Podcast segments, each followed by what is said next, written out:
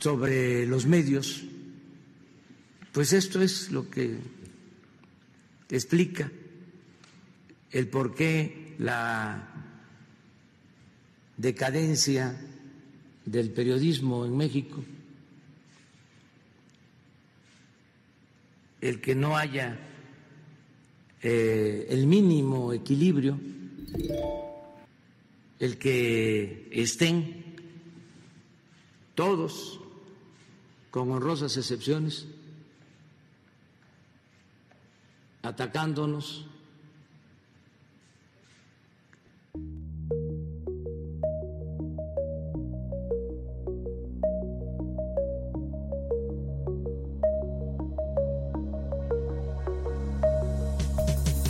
Los otros datos en GDL Post. ¿Cómo está? Bienvenido. Gracias por acompañarnos. Esto es Los otros datos dentro de GDL Post. Soy Ramiro Escoto y le agradezco muchísimo su sintonía a través de nuestros clips en las redes sociales de GDL Post y por supuesto a través de Facebook y nuestro canal de YouTube. Suscríbase para que pueda tener, entre otras cosas, las aportaciones de todos eh, nuestros editorialistas y todos los temas que también discutimos con usted en estas que son las benditas redes sociales. Orson G., quien es nuestro editor en jefe, ¿cómo estás? Bienvenido. ¿Qué tal? Buenas noches. Pues yo eh, saludándolos en plena decadencia, la verdad. Yo no me considero parte de la prensa. Este, somos aquí parte de un equipo bien afortunado dentro de GDL Post. Este, pero pues ya dijo el presidente que quienes lo critican eh, forman parte de un grupo de intereses creados, motivados solamente por aquellos eh, que, pues ya extrañan el chayote y que traen otras ideas. Eh, grupos capitalistas que están enojados porque ya no hay prebendas para la prensa. Un saludo a todos los presentes. Hoy tenemos panel lleno y eso me da mucho gusto. Juan Pablo Altamirano, no sabíamos de ti, eh, habíamos puesto una alerta Amber, pero pues desde que regresaste a las redes sociales, te fuiste con todo y contra todos. Bienvenido a eso que son los otros datos. Pues es que también hay que descansar, de verdad es que ya no hay... Yo, yo también dejé un rato este tema porque, como ya lo he dicho en muchas ocasiones, y obviamente creo que el, el original, a quien hay que darle el crédito de esta frase, pues es el señor Víctor Trujillo. Carajo, pues es que en este país no pasa nada. Y cuando pasa, de todas maneras, pues no pasa nada. O sea, es increíble que ahora estemos eh, regalando vacunas, gasolinas. Este, ya dijo el presidente que pues, no hay que ser consumistas, ¿no? Este, obviamente con su pinche discursillo ahí socialista de iPhone y de aire acondicionado.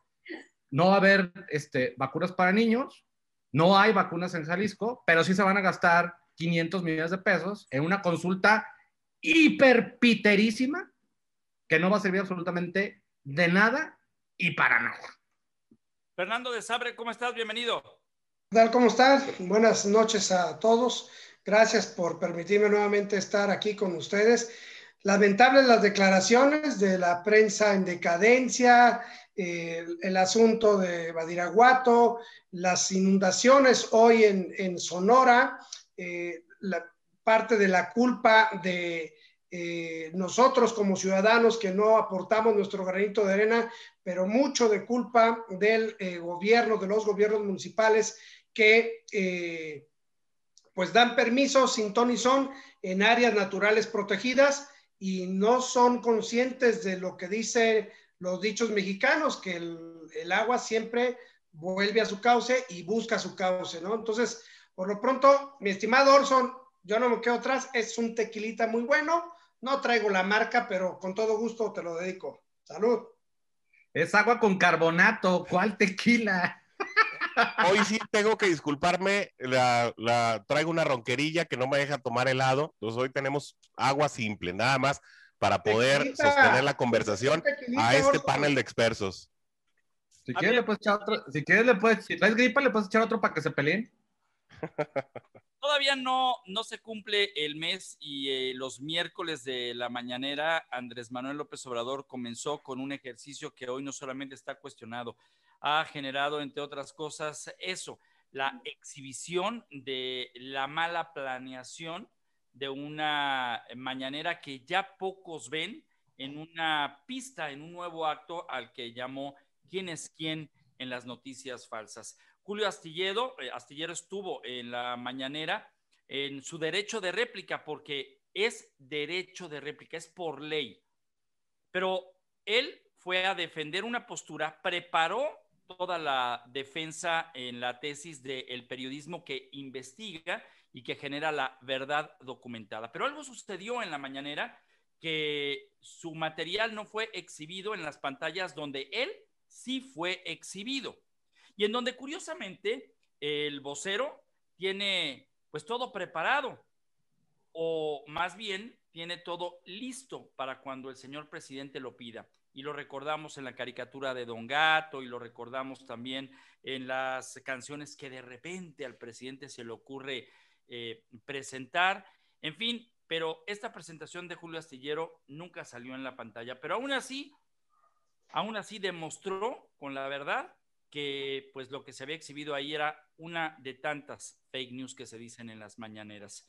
Pero también los que no saben mucho de derecho cuestionaron a Julio Astillero respecto a lo amenazante que había sido hacia el final de su presentación para exigir de parte de la encargada de esta sección de la mañanera una disculpa pública. De no hacerlo, iría a una instancia legal. Eso es permitible porque a nivel de un juicio civil se llama daño moral y está dentro de esa situación. Personalmente me he visto yo en la necesidad de pedir a alguien que habla de mí que lo demuestre o de lo contrario, sí tendría que existir un daño moral. El presidente sabe, y si no lo sabe, que este ejercicio, el de Julio Astillero, tendría que obligar a Joaquín López Dóriga o a toda esta lista de periodistas que fueron exhibidos hace algunos días también en la mañanera, como los que estaban en contra del progreso de la 4T. Hacerlo significaría, entre otras cosas, lo que hacemos aquí en GDL Post, un periodismo libre y que además sustenta todo aquello que no ha sido posible y que ha sido prometido día tras día. Como por ejemplo, Fernando, Juan Pablo, Orson, que ha sido de algo que no se ha mencionado en los últimos tres años. ¿Qué pasó con la descentralización de las dependencias federales que tanto anunció Andrés Manuel López Obrador? La Secretaría de Turismo fuera de la Ciudad de México, lo mismo que la Secretaría de Educación con Esteban Moctezuma en su momento, que por cierto de Esteban Moctezuma ya no sabemos absolutamente nada qué será del gas bienestar, porque sí sabemos de los 50 mil millones de pesos que ha pedido para el reforzamiento de la Guardia Nacional. ¿Qué ha pasado con el INSABI? Con los miles de cajeros del Banco Bienestar y con la Universidad Benito Juárez. Ojo ahí, con un presidente que sigue hablando y que no se da cuenta de que ya sus palabras son cada vez menos creíbles. Incluso cuando llegan con la verdad documentada, no a desmentir al presidente, pero sí hablar de las verdades que los otros, con sus datos, pues no tienen que sostener. Señores, la prensa está en decadencia, entonces somos una sociedad decadente porque el gobierno que también da noticias está decadente. Comienzo contigo, Juan Pablo. ¿Cómo? A ver, eso es lo que dice el señorcito este allí en Palacio. Digo, ya la verdad es que llamarle presidente, este, ya me parece también un, un, despropósito. Yo aquí tendría que, digo, obviamente de todo lo que menciona Ramiro, yo a mí me gustaría, este, si el tiempo nos da y ser muy breve, pues hasta ciertos matices. A ver, es que la, prensa está en decadencia. Pues, ¿cuál prensa? O sea, la que defiende al señor o la que analiza toda la bola de desastres que está haciendo justamente este el señor a partir de lo que ya quedó evidente, o sea, ya, ya, ya quien se atreva a negar lo, lo, contrario, o más bien a afirmar lo contrario, híjole, ya de plano es, ya por decirle foca aplaudidora, creo que es lo de menos. Al final de todo, al final de cuentas, lo que hemos aprendido en estos tres años es que lo que tanto predicaron estos cuatroteros de la famosa justicia social, pues no es justicia social, simplemente quedó en algo que se llama pinche envidia, así tal cual, es envidia tal y cual, este, y pues no está pasando absolutamente nada. Lo de la descentralización que bien, este, que bien menciona, yo fui uno de los defensores justamente de esa idea porque me parecía una muy, muy buena idea justamente para detonar eh, secciones o regiones económicas dentro del país a partir justamente de eso. En su momento la gente se me fue encima, que eso implicaba mucho dinero, que ta, ta, ta. A ver, eh, sin meternos en rollos de si estamos a favor, en contra, lo que sea del acuerdo, no. A ver, en términos prácticos, o sea, para ser muy pragmático, si no empiezas ahorita,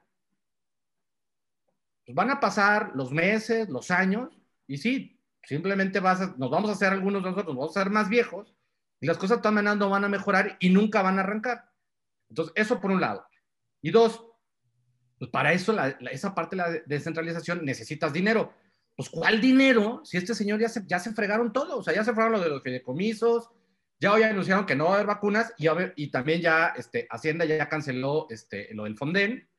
Habría que ver este, si de pronto Zapopan y Nogales este, pues están muy de acuerdo en esto con los videos que hemos estado viendo los últimos días más lo que se pueda acumular todavía en el, temporal de lluvias que, le cuelga. Y así nos podemos ir.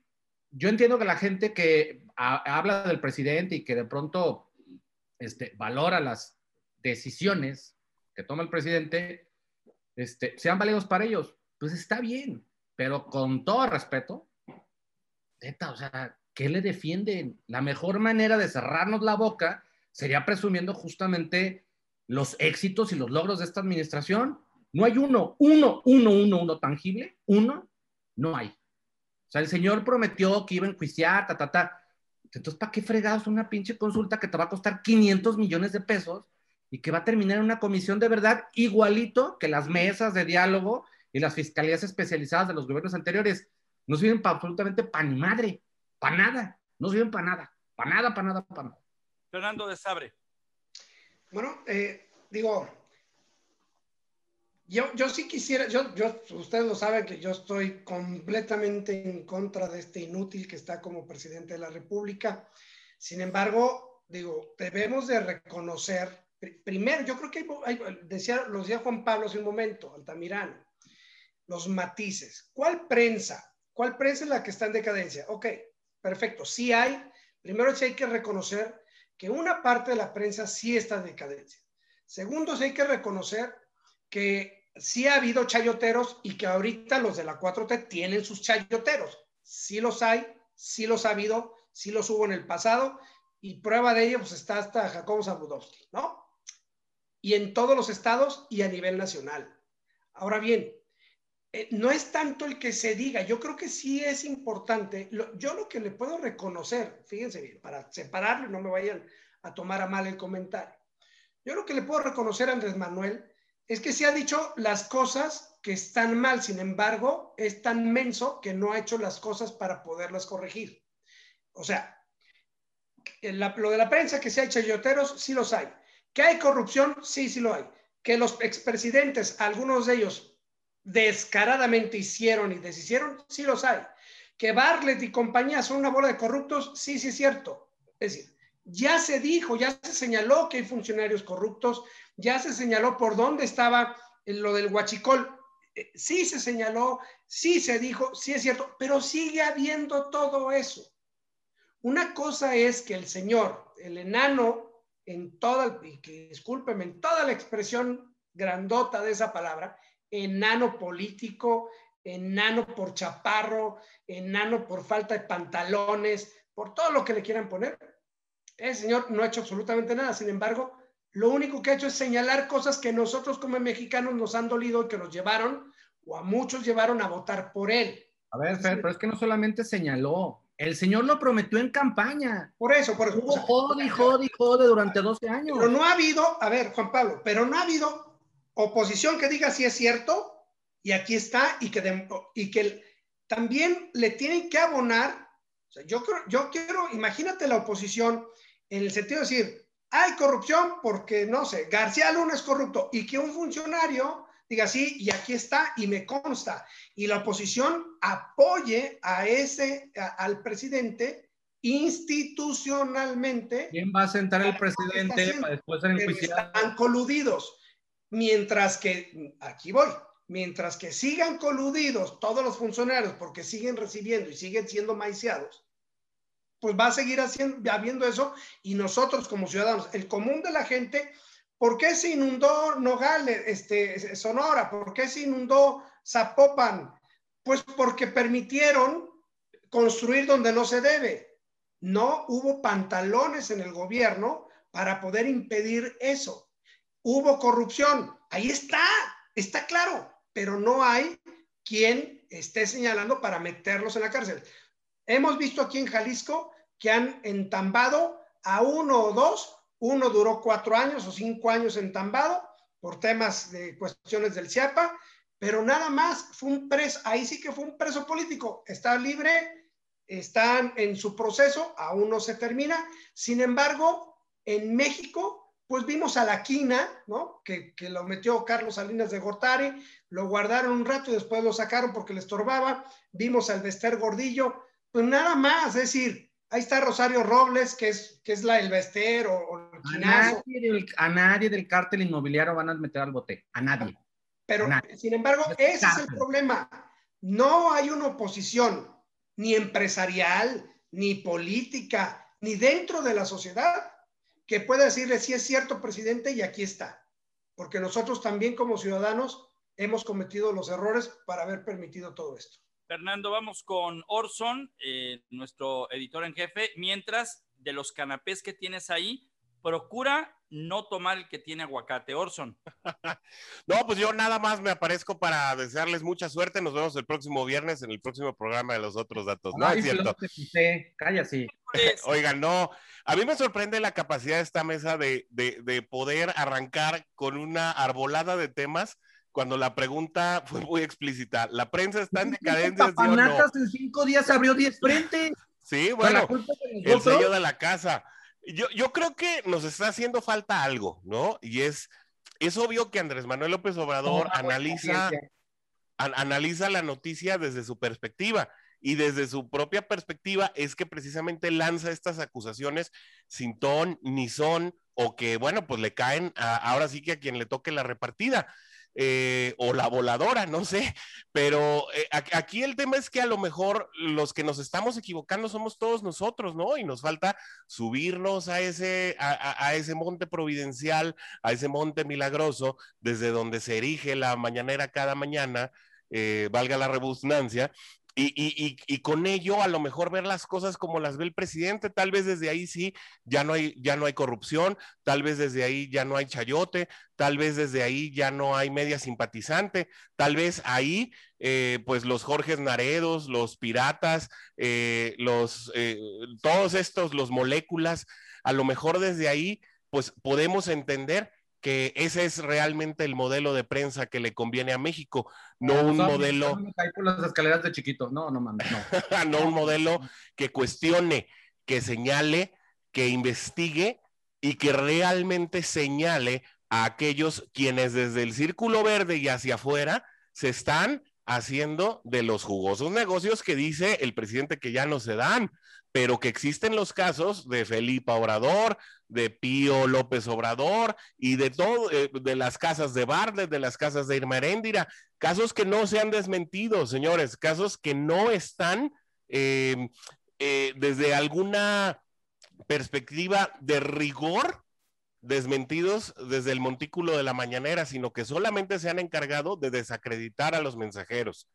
A nosotros, pues, nos ve muy poca gente y desde aquí eh, se dicen cosas también muy ciertas. Sin embargo, eh, yo insisto, a lo mejor los que estamos equivocados somos nosotros y el que tiene la razón es el presidente.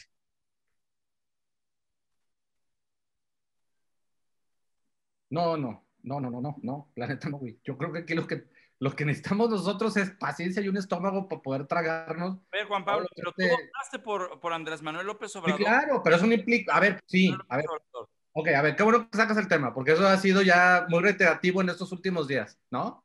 Ahora resulta que los culpables de esto, este, de esta situación que está viviendo, somos los que en 2018 votamos por López Obrador. Eh, perdón, señor editor. ¡No mamen! Pues claro que sí. No, si no, no ahora, presidente, Juan Pablo. No, ahora resulta que lo que teníamos antes estaba poca madre, ¿no? O sea, no, a ver, la, la, la condición de que este señor esté hoy sentado en la silla del presidente es simple y llanamente porque lo que había antes estaba para la fregada. Sí, el tipo prometió, hizo un montón de cosas y obviamente no está funcionando, pero muchísimo nos dimos cuenta a los 30 días de que el señor se sentó en la silla y que vimos que no iba por donde el señor había prometido. Yo nomás te voy a decir algo que, que tú no me vas a probar, pero que es verdad. Y es que cualquiera de sus tres rivales lo estaría haciendo mejor el día de hoy. Cualquiera. A ver, yo no lo dudo, Orson, pero es que es muy fácil hablar a toro pasado y cuando las cosas ya están. O sea, oye, volverás ya a votar por él. A O sea, ver, ya lo habías visto en el gobierno del Distrito Federal. Ah, Digo, ya se hizo, ya está. La cosa es qué vamos a hacer y qué está haciendo la sociedad para ir a la pausa, antes de ir a la pausa y me voy con Juan Pablo que está muy intenso. Para variar. Que aquella vez se dijo que Andrés Manuel era un peligro para México, tuvo un sustento que ahora tú crees que es una verdad tangible? otra vez, a ver, sí, ¿Ah, ¿Sí o no? Sí, pero tienes que tomar el contexto de que ya hay 12 años de historia. En ese momento, pues era una guerra política y obviamente con lo que tú escuchabas, lo que leías y gente, gente de la talla de un Víctor Trujillo, gente de la talla de una Denise Dresser, o sea, gente, gente de ese nivel, ¿sí? Decía, oigan, lo que está ahorita está mal porque es un nido de corrupción, es un amparo de impunidad de manera impresionante, o sea, los dos principales cánceres de este país. Y obviamente este señor prometió una salida, a ver, pues tampoco era como que decir, bueno, es que este tiene 10 de calificación, no, era en ese momento algo atractivo porque era menos malo y por lo menos te promete algo diferente. Pero tratar de usar esa, ese mismo argumento 12 años después, pues sí, o sea, tiene razón, sí, cuando dije, advirtieron, ¿es un peligro para México? Sí, pero ya traes una historia. En ese momento, la verdad es que políticamente era una, también, era una puercada. Vamos a ir a una pausa, pero cuando regresemos estaremos con Ramiro Marmolejo, quien también forma parte de pues este cúmulo de ideas que compartimos con usted semana a semana en el GDL Post y los otros datos. Nada más para cerrar, Carlos Loret de Mola será lo que usted quiera, pero nadie le ha rebatido las verdades que ha presentado. Y ese no es un periodismo en decadencia. Volvemos.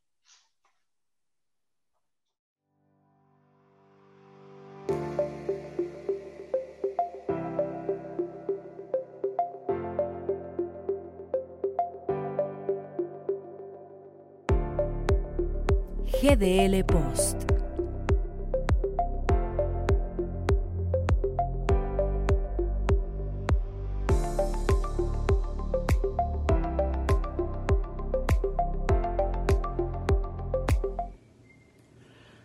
No caeremos en las garras de los laboratorios médicos. Ya ven cómo son. Así lo dijo Andrés Manuel López Obrador. Una vez más opina, ahora por las vacunas. Y es que dice que no va a comprar más vacunas, particularmente en el caso de los niños, ante la posibilidad de que también ellos sean grupos de riesgo. Recordemos que poco a poco avanza la vacuna. Eh, poco a poco la inoculación a los mexicanos, muy lento por cierto, pero en su mañanera se le preguntó acerca de esta posibilidad de que los menores tuvieran ya ese acceso a la vacuna, pues comprando más, comprando más vacunas. Andrés Manuel dice que no hace falta, que no es necesario, que no caerá en el negocio de los laboratorios médicos, otra vez dándoles un buen golpe. Me preocupa que algo pasa, algo pasa porque otra vez tiene que ver con el sector infantil. Ya se dejó de lado a los pequeños con cáncer y ahora la vacunación anti-COVID. Pues que no decían que con los niños no. Gracias, Tocayo. Gracias a Ramiro Marmolejo que se hace presente en los otros datos semana a semana con un pensamiento editorial, algo que seguramente usted también tiene sobre sus temas de conversación en redes sociales. El tema de la vacuna lo vamos a tocar, por supuesto, más adelante, pero hay un asunto que quisiera que pues eh, estableciéramos sobre la mesa del riesgo para el presidente, riesgo para México.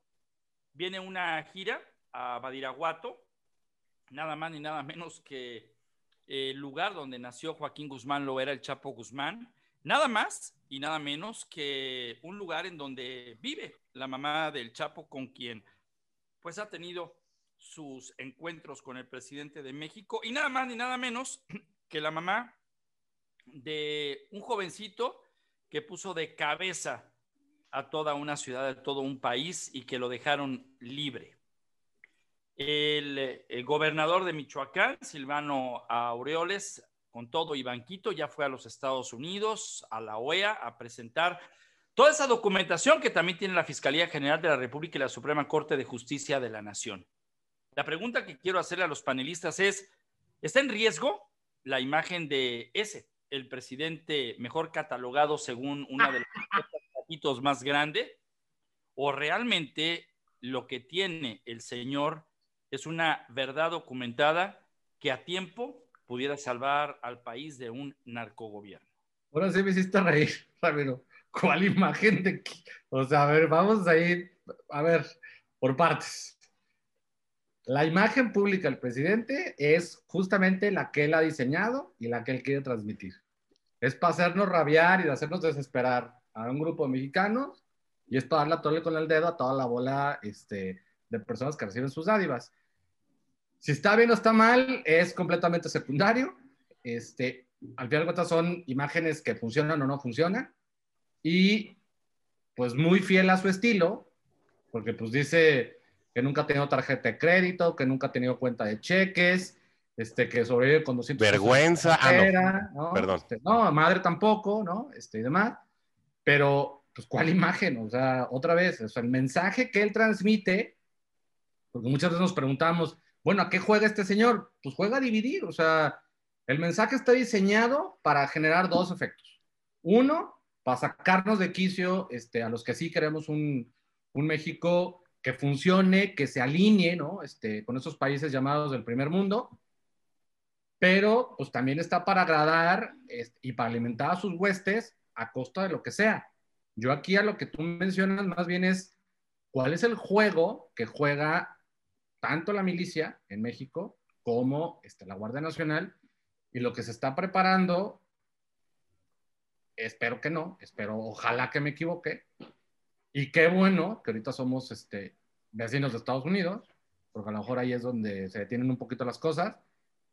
Pero mira, by the book, o sea, los que ya vimos otra vez este tipo de documentales que de pronto aparecen en las plataformas de contenido eh, on demand, pues este asunto de lo que decía Mármol hace muchos años ya, o sea, todo por by the book, con el librito en mano. Ahí está la serie en Netflix si la quieren ver, cómo convertirse en tiranos obvio, la versión bien chafa, porque también hay que decirlo, estos cuates tienen, o sea, es el presidente, tiene el presupuesto, la lana, pero el mal gusto y la mediocridad, eso nomás no se les va a quitar. O sea, son nacos y bien chafas para hacer las cosas. el, el, tema, el tema es preocupante por, primero por los niños que se van a quedar sin vacunas. Primero, están no solamente están arriesgando a los niños, nos están arriesgando a todos. Porque la vacuna o esta vacuna o esta enfermedad no genera inmunidad de rebaño. Está comprobado 100% que independientemente de la, de la vacuna, ya sea Pfizer, AstraZeneca, Sputnik, Sputnik, Sputnik, lo que quieras de vacuna, eh, es y sirve para que si te contagias, lo pases más leve no para que no te contagies. Primero, la gente está, porque, y al igual que el presidente, no entiende que la vacuna es, para eso. Estamos acostumbrados a que el sistema de vacunación te ponías la vacuna para que no te llegara la enfermedad. Es decir, te vacunabas contra la varicela y no te daba varicela. Te vacunabas contra la polio y se erradicó la polio. Pero la, esta, esta, este, eh, esta vacuna no va a erradicar el COVID, va a ayudar, porque este tema es ya, va a ser recurrente y vamos a vivir con él, va a ayudar a que no te pase a mayores. Ahora, yo veo todos los días eh, este, un montón de focas aplaudiéndole a Marcelo Ebrard. Ya trajimos 20, 20 millones de vacunas más. Súmenle, chingada madre, súmenle cuántas vacunas tienen, ya hubiéramos vacunado, ya estuvieran vacunados. Con la suma que hace Marcelo Ebrard día con día de lo que aterriza en México con vacunas, ya llegaríamos, ya tenemos los 100 millones de vacunas. O sea, por lo menos la primera dosis ya la tendrían 100 millones de, mexicanos. Quítenle esos 20 millones que son antivacunas, que por mí se queden ahí. Este, nos faltarían otras 100 millones de dosis. No quiere el presidente, pues porque, porque cuestan. Y la verdad, mucha gente va a empezar a padecer, y lo siento mucho por los, por los chavitos.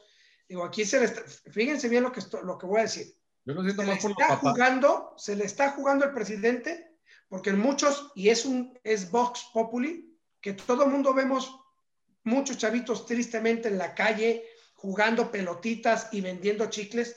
Y lo primero que dicen las mamás y los papás que van en los carros, mira, estos en la calle no se enferman, están, tienen unas defensas impresionantes.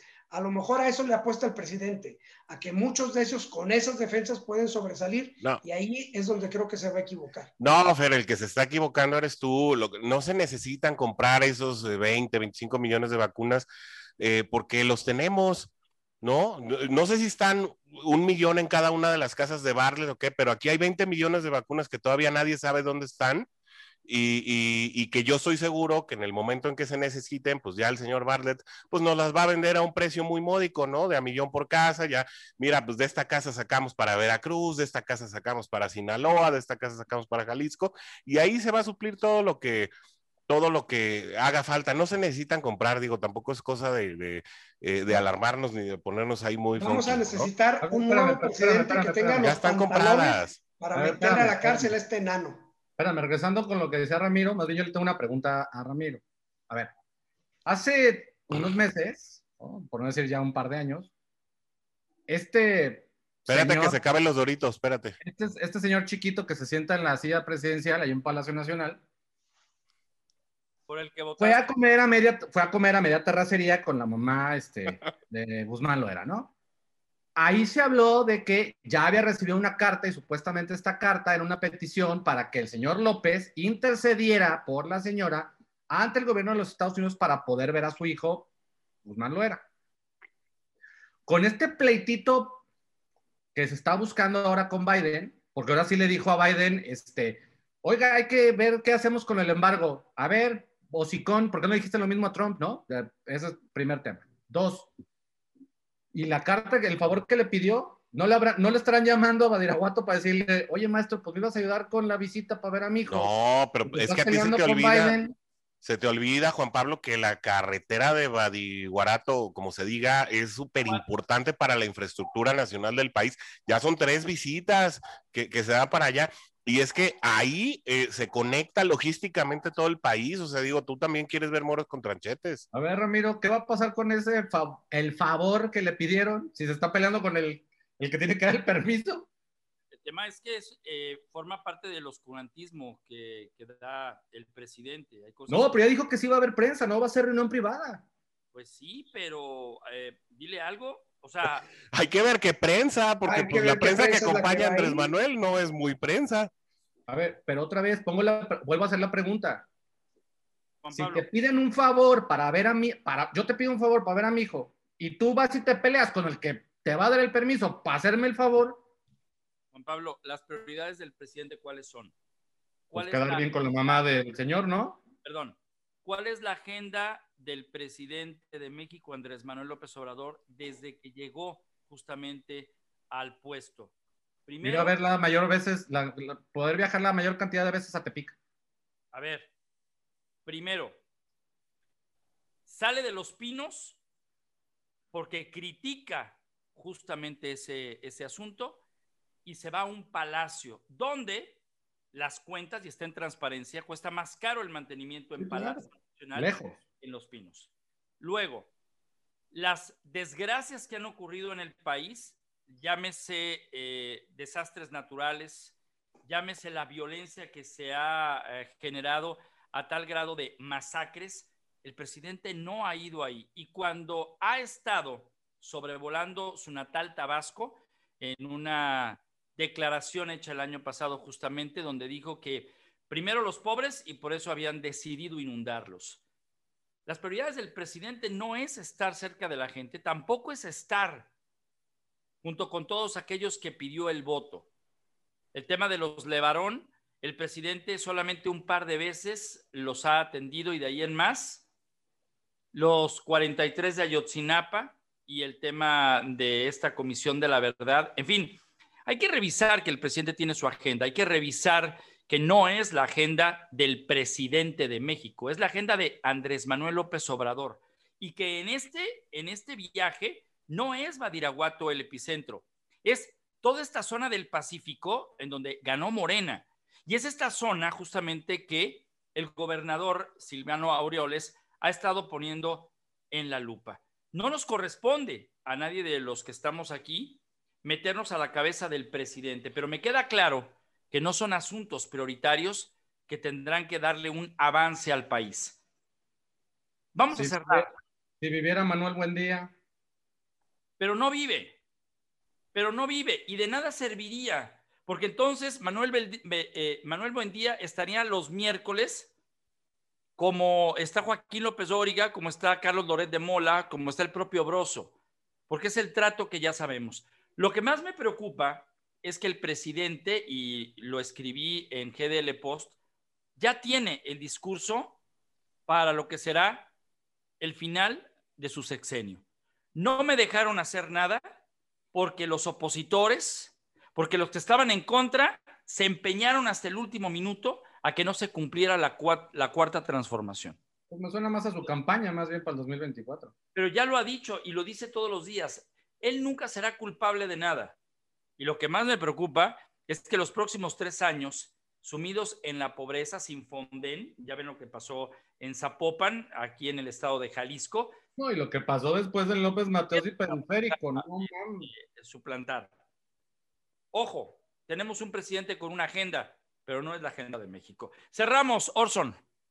Bueno, pues eh, yo creo que somos eh, testigos de un gobierno que por enésima vez eh, no cumple su promesa. Tampoco se puede esconder que el programa Siglo XXI que beneficiaba hasta este año a más de cuatro millones de familias también pasó a un nivel de cero pesos en los regrones presupuestales del ejercicio 2022. Una vez más, eh, los padres y familiares de niños con padecimientos como el cáncer y males crónicos degenerativos van a tener que salir a buscar el apoyo en la sociedad civil a través de una asociación o sumirse en deudas y perder todo su patrimonio eh, para pagar por su cuenta algo que recibían antes eh, por parte de un programa gubernamental que han decidido desaparecer. Cuesta trabajo entender las prioridades con las cuales se hacen estos movimientos presupuestales cuando un gobierno clama de ser eh, primero para los pobres. más allá de lo que por obviedad salta a la vista, el béisbol puede no ser el más popular de los deportes en México, pero adentro de Palacio Nacional, ese sigue siendo el rey. Juan Pablo. Yo nada más dejaba una pregunta que incluso ya sea esta semana. Oiga, estimado televidente, ¿usted cuánto paga por litro de gasolina? Porque el papanatas que está en Palacio Nacional regaló un buque completo de gasolina al gobierno de Cuba bajo el mote de ayuda humanitaria pero para preservar un régimen que se la pasa chingándose y jodiéndose a sus habitantes. Digo, porque no va usted a decir que los cubanos que han abandonado la isla durante las últimas cuatro décadas es porque les gusta nadar en el mar, ¿no? Estoy contigo, Fernando de Sabre. Híjole, eh, difícil semana la que estamos eh, teniendo y sobre todo la que está por venir con el tema de Varidaguato. Quién sabe cuáles van a ser los próximos movimientos ah, perdón, perdón, los y, los afiles del narcotráfico en México. Las cabezas que van a rodar a partir de la visita de Andrés Manuel por instrucciones de quienes mandan en el país, no del presidente de la República, sino los que tienen el control de eh, la gente en los distintos estados, sobre todo que gobierna Morena. Muy difícil semana la que vamos a tener esperemos que eh, la oposición empiece y dé luz para poder fortalecerse. Y no me refiero a la oposición de los partidos políticos, sino a usted que nos está viendo, empezar a generar un cambio profundo a través de su actitud en su casa, en su colonia o en su municipio para poder generar un verdadero cambio social. Quiero agradecerle a Juan Pablo Altamirano que nos haya permitido estar en su programa. Sí, espérame, no, espérenme, espérenme. Súrtanse, porque ahora resulta que va a haber ley seca por la consulta pitera del domingo. O sea, súrtanse de una vez, o sea, no es broma. Hay, hay estados. Para que se bajen los doritos. ¿Eh? Para que se bajen los doritos, digo. Yo espero poderlos ver y si los puedo ver, con todo gusto yo invito el primer tequila. Usted en la consulta, esa es la verdad. Ah, Sabritas, patrocínanos.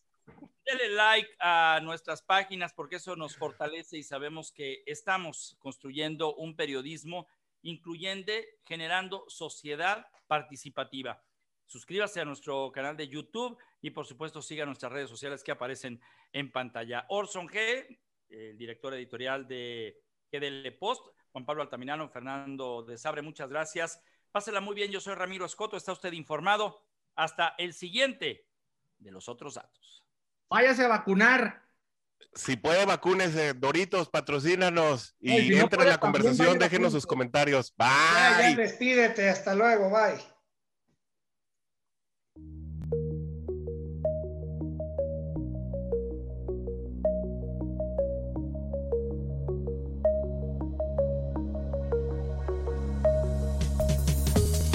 Los otros datos en GDL Post.